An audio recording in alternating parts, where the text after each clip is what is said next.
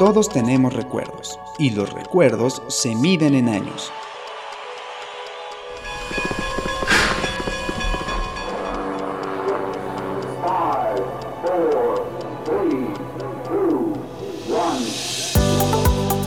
Algarabía, un año para recordar.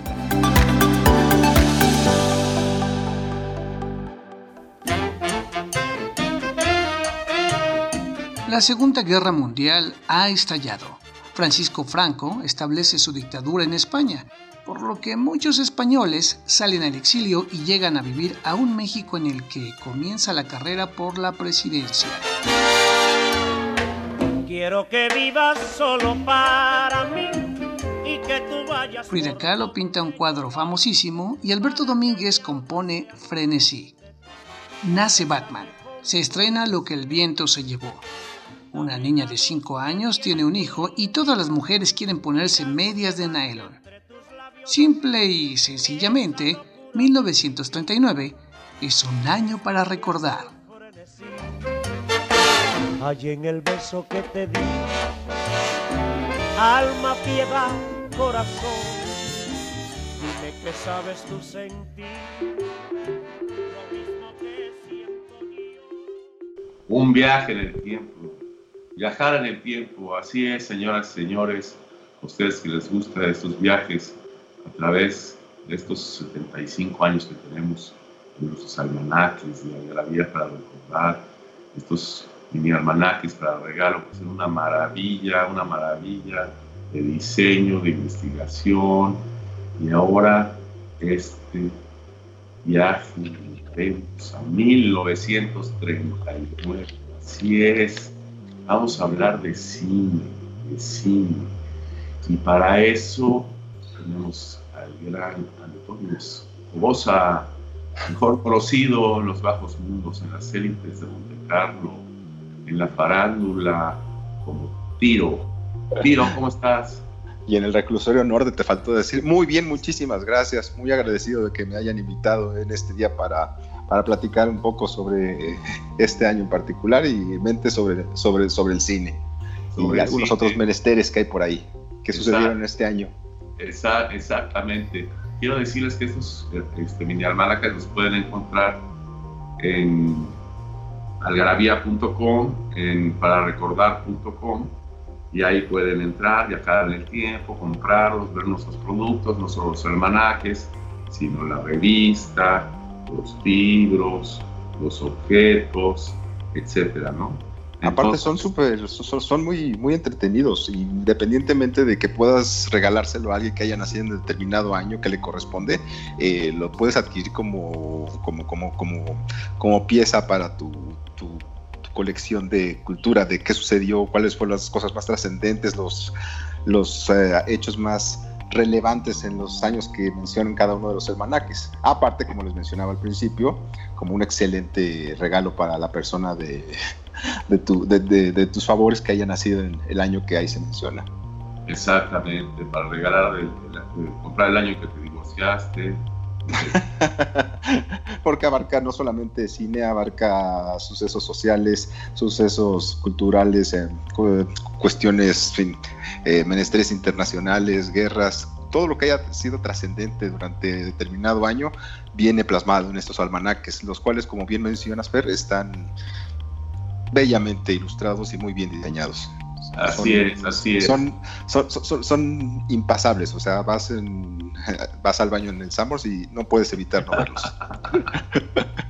sí, sí, el, el diseño es extraordinario y la idea muy, muy buena, me parece. Pero bueno, ya. Así es. Eh, en los controles, como siempre, está el gran Daniel del Moral.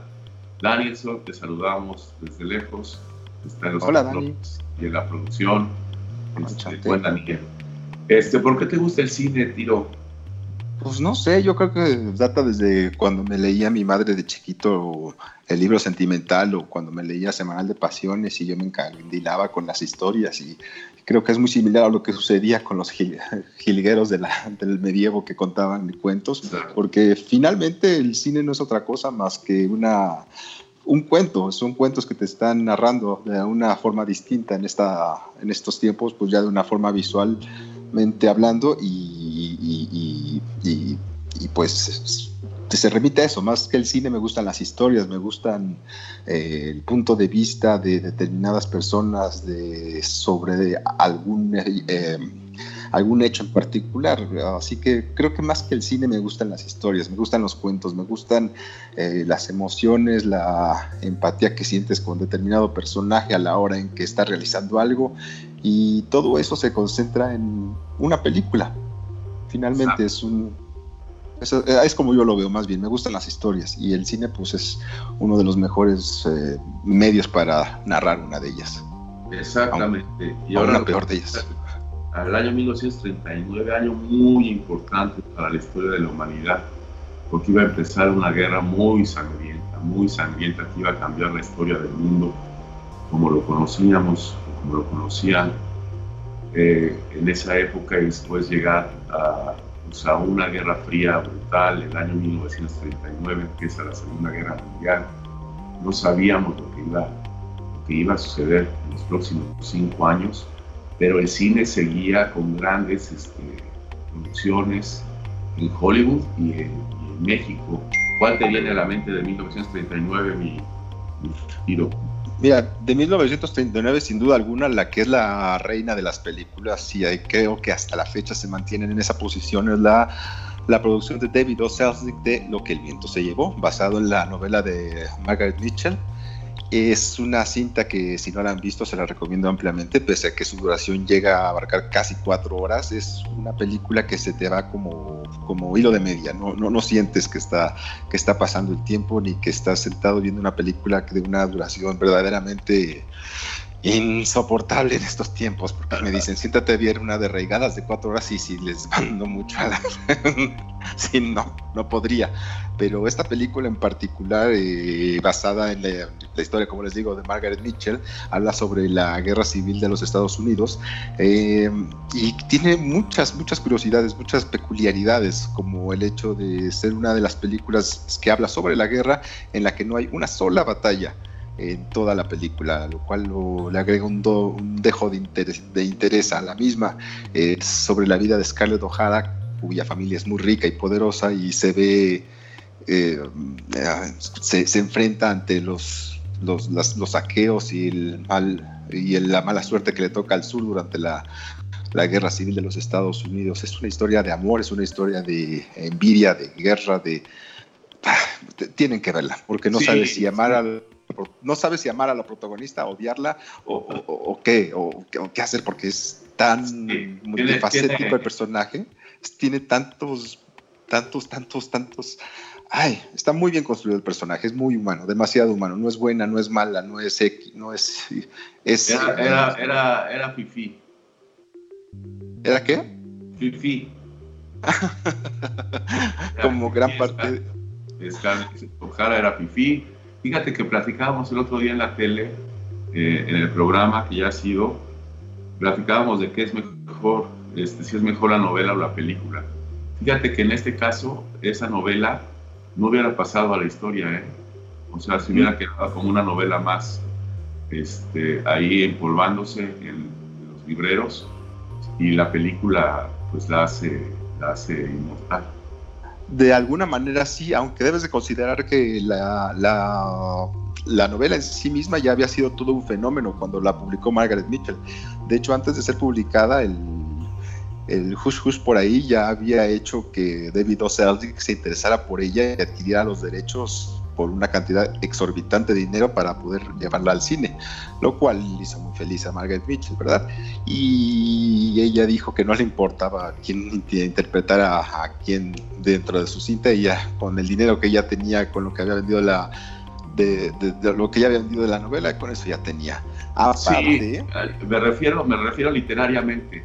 Ah, ah. Fue un bestseller, fue bestseller lo entiendo, y así fue pero pues si hubiera, quedado, si hubiera quedado ahí no va a pasar, no, no es este, no es Los Miserables o, lo que, o este, Cien años de soledad.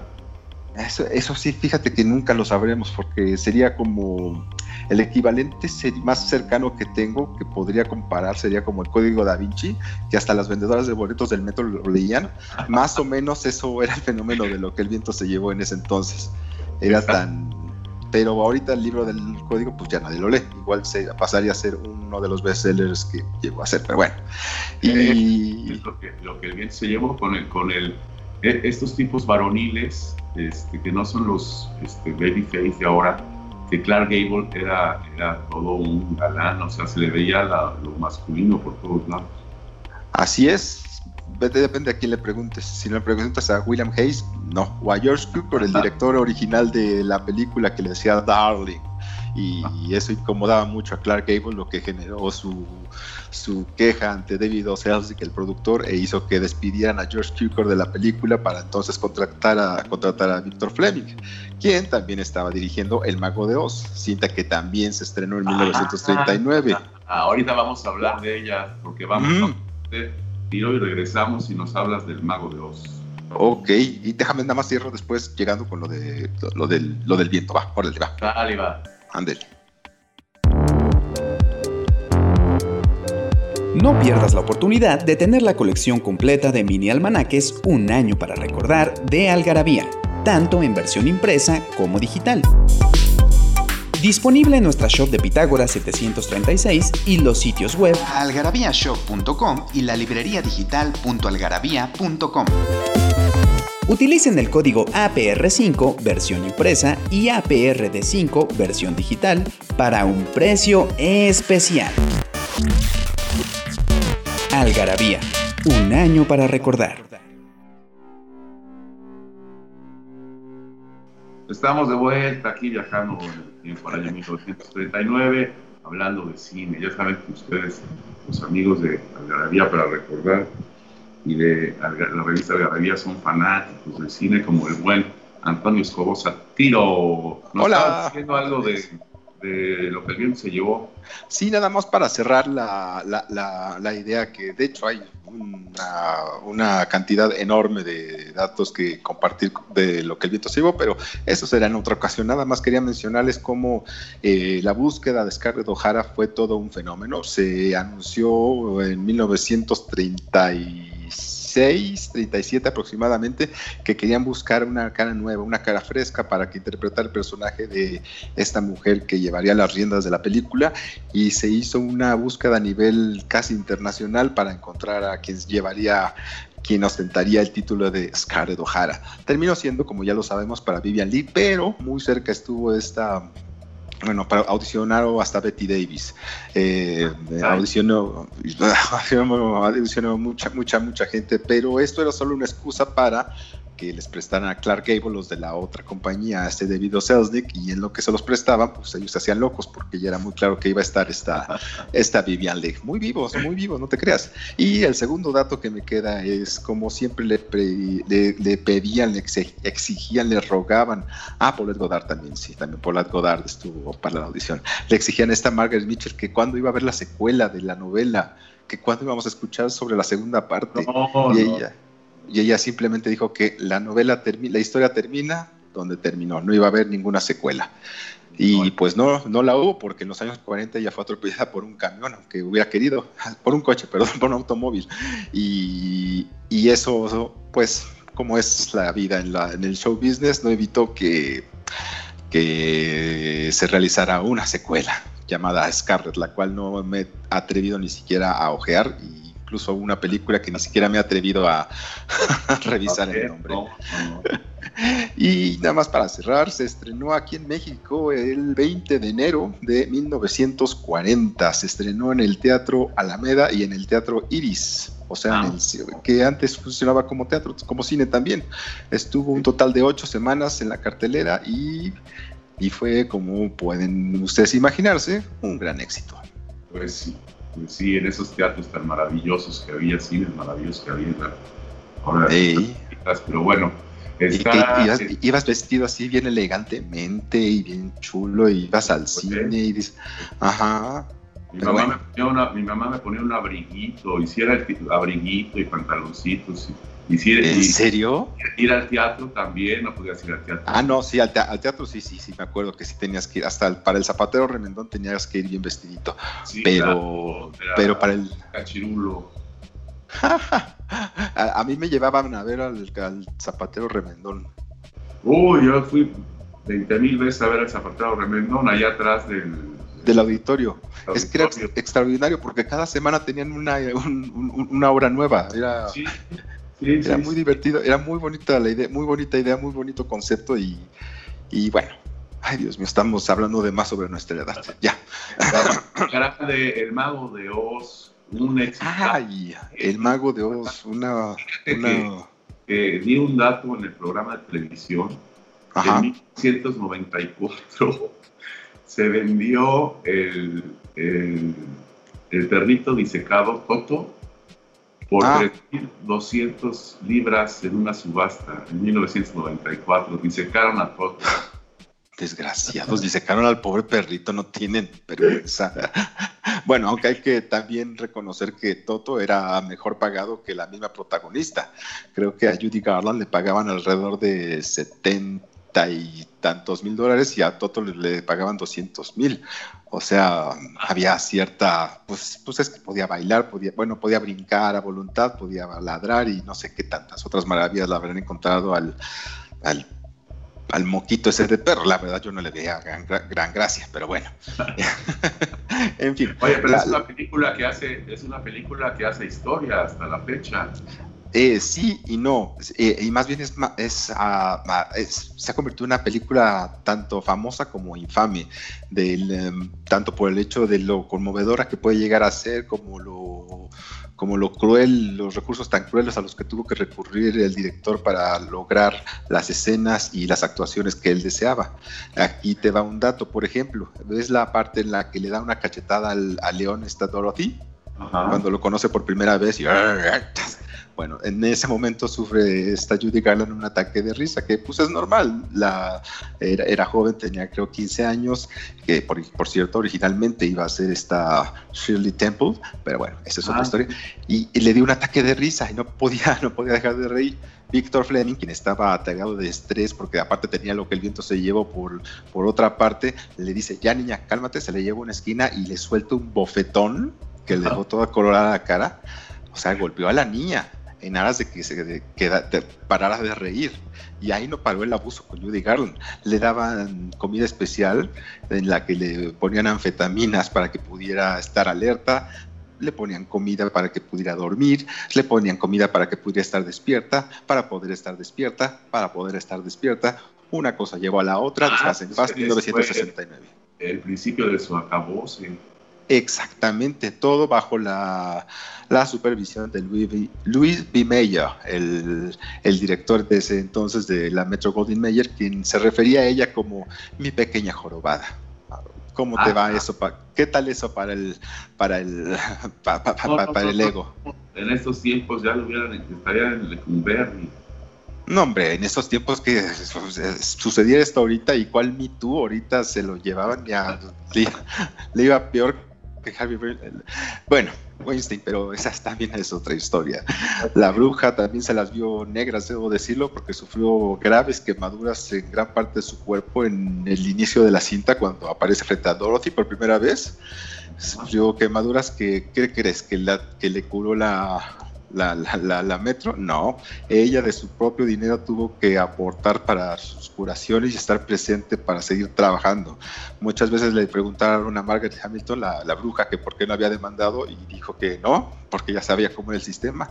Si demandabas, era el adiós para siempre de, de tu carrera cinematográfica en cualquier lugar en estos tiempos. No, eran, eran potentados estos, estos grandes industriales, pero potentados, este, es increíble los, los no, no, estoy echando nada en cara, la, potencia, el poder que tenían los judíos en el cine y en otras, en otras industrias.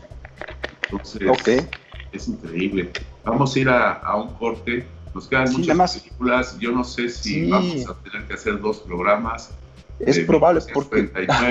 para, que, para, para, para no dejarlos este, es que, eh, es que como te decía al principio, en 1939 se caracterizó por ser lo que muchos, bueno, es calificado por muchos uno de los mejores años dentro de la industria cinematográfica de todos los tiempos. Ya sean ustedes quienes juzguen, pero regresamos en cuanto usted diga, mi querido, Entonces, mi querido Fer. Dos programitas. Ahorita retachamos de Bolón Ping Pong.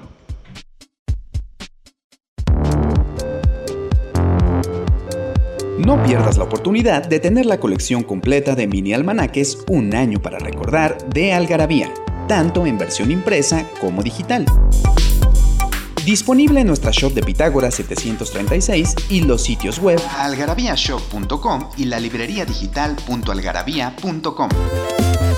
Utilicen el código APR5 versión impresa y APRD5 versión digital para un precio especial.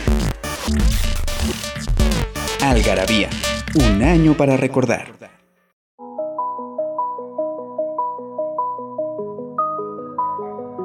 Pues como pueden ustedes ver, este, el gran tiro sabe de cine, la cantidad, espero que les esté gustando el programa porque son datos pues desconocidos para la mayoría, como yo, esto de cachetear a la mamá de, de Liza Minnelli, las bambalinas, pues bueno, no, no, está, fácil.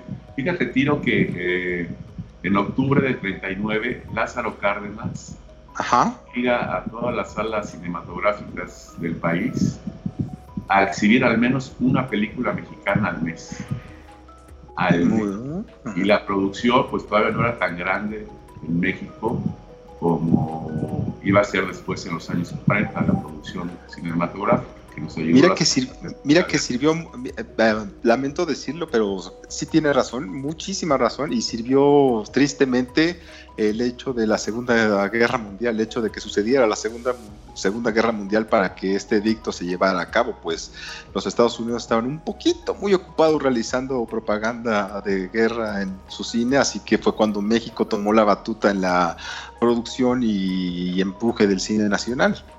Sí, yo, y fíjate yo tenía, yo, conocí algún dato de, la cinta, el filme, la, ¿cómo se llama? Pues sí, la, cinta este, que era, buscaron los gringos mucho a Argentina, porque Argentina tiene una producción grande eh, eh, cinematográfica y que creo que por el precio de la cinta y por la cercanía de México y que la mano de obra era más barata, se decantaron por México en vez, de, en vez de Argentina y en un, pocos años o tal vez meses dobleteamos la producción gráfica de, de Argentina aquí en, aquí en México. Es muy interesante. Mucho, mucho, muy interesante, sobre todo por la pues por la temática y por la hasta cierto punto de libertad y apertura que, que se permitía en esos tiempos es cuando se, para muchos es cuando se inicia la época de oro del cine mexicano, que habría de durar hasta finales de los años 50. Para otros la época de oro del cine mexicano comenzó en la década de los 70, pero bueno, la mayor parte de la gente coincide con que fue en esta época cuando podemos hablar de Julián Soler, bueno, de la familia Soler y de Marga López y de Carlos López Moctezuma como los principales. De todo la industria Exactamente, ellos solos. De hecho, esta Marga López, una vez que me tocó entrevistarla, hace ya mucho tiempo, cuando estaba viva, no crean que hablo con muertos, eh, mencionó que uno de los principales pilares de la economía mexicana en la década de los 40 eran, eran dos. Uno era el petróleo y otro el cine. Ese, ese nivel, ese, esas dimensiones era la calidad y el interés que el cine mexicano generaba en ese, en ese entonces, para que se den una idea. Sí, sí, tienes razón. Volvamos a Hollywood. Una de las novelas que más se ha llevado al mm. cine es incontable. Y a novelas. ¿No?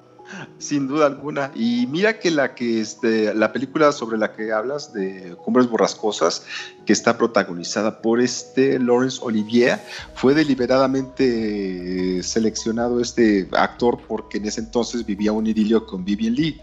Así que mientras él estaba haciendo Cumbres ah. Borrascosas, Vivian Lee estaba filmando. Lo, ya sabes cuál, ya saben ustedes cuál, lo que el viento se llevó. Ah, así que pues, pues, pues fue, fue un gane-gane, ¿no? Y lo que sí no se la pasó para nada bien fue con su coprotagonista, esta Merle Oberon, Merle Oberon, que se detestaban a morir las dos. Eh, los dos eh, fue, fue una, un poco incómoda la filmación de esta, pese a que pese a que se colocó en una de las grandes favoritas del año también. Y aunque la película nada más tiene registro de unos selectos capítulos de la novela original, sí logró conservar la esencia de la misma, de, misterio, de romance y de...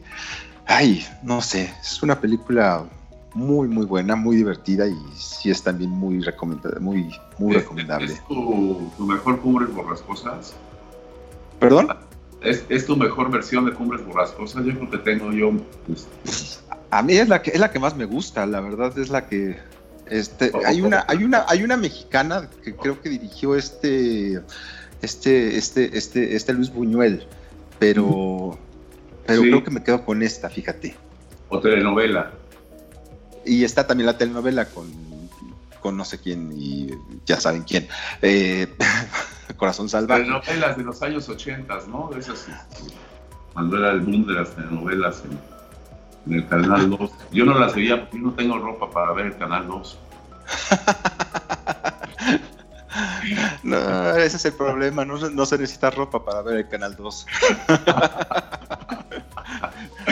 Oye, este, vamos rápido, porque queda poco tiempo y seguimos Adelante. este programa. Mi querido profesor, adiós Mr. Chips, a mí sí me gusta.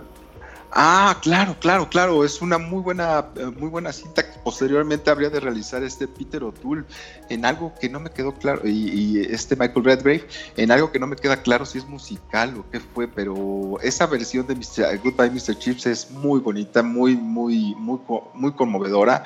Eh, recuerdo una parte en la que cae un piloto alemán ahí en en, la escuela y le dicen, oye, ¿qué hay que matarlo? Hay que hacer algo, Mr. Chipson, no sé qué le dicen al profesor. Y ahí dice una frase muy, muy importante que hasta la fecha se me quedó tatuada y que es, individuos no son naciones, hay que cuidarlo y ayudarlo y respetar sus derechos. Eso me quedé de, órale, pum, vale. Oh. Individuos no son naciones. Tiene razón, Mr. Chips, mis respetos. Qué bárbaro. Así es. No me acordaba de esa esa frase. Y fíjate, que se, se, estrena Stage, Stage Coach. Ah, sí. Vamos a. Hasta la... No sé si es la primera de John Wayne. No, no, John Wayne ya llevaba mucho tiempo, digo, picando piedra, eh, picando piedra para conseguir un buen lugar. Sin duda, esta fue la película que logró colocarlo en un lugar ya establecido como cowboy, como protagonista y como una, un actor que podía llevar en el hombro el, peso de una cinta por sí solo. Esta película que es como, no sé si decir que es una película tipo road trip, porque vemos a una serie de personas que pese a los riesgos que, que pueden correr, deciden treparse a una, ¿cómo se llama? La stagecoach. Ahí hablo con mi prima la mojada How, how do you say stagecoach in Spanish? Carruaje o carruaje. Ándale, al carruaje. y entonces se ven eh, envueltos en, en, asaltos, en ataques, con tal de llegar a, al destino final. y... no, no sabían que se metían con el mismísimo John Wayne, que les iba a, los iba a parar en el cero. sí, sí, muy bueno. Bueno, vamos a este. Y dirigida por John Ford, por cierto. Este, tío, sí, por favor, dime. Quiero que me hables este, en el siguiente programa de más películas y de el gran John Ford, porque John Ford fue el, el, director de Stagecoach, ¿no? Oh, y de muchos otros clásicos, claro, sí, sí. Claro, pero se los acaba el, tiempo. Te agradezco, mi buen. Yo soy Fernando Antonio, entonces somos tocayos. Ah, parcialmente sí, me encanta la idea, muy bien. Agradezco que hayas estado y nos vemos en el siguiente programa. Gracias, Daniel, en los controles. Y gracias a todo el mundo. Nos vemos la próxima. Un placer y un privilegio haberlos acompañado. Que tengan una excelente semana. Sale, vale. Gracias.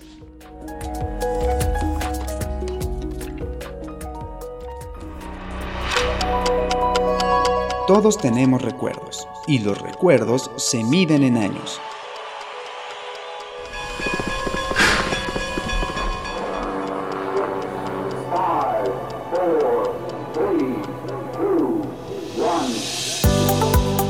Algarabía, un año para recordar.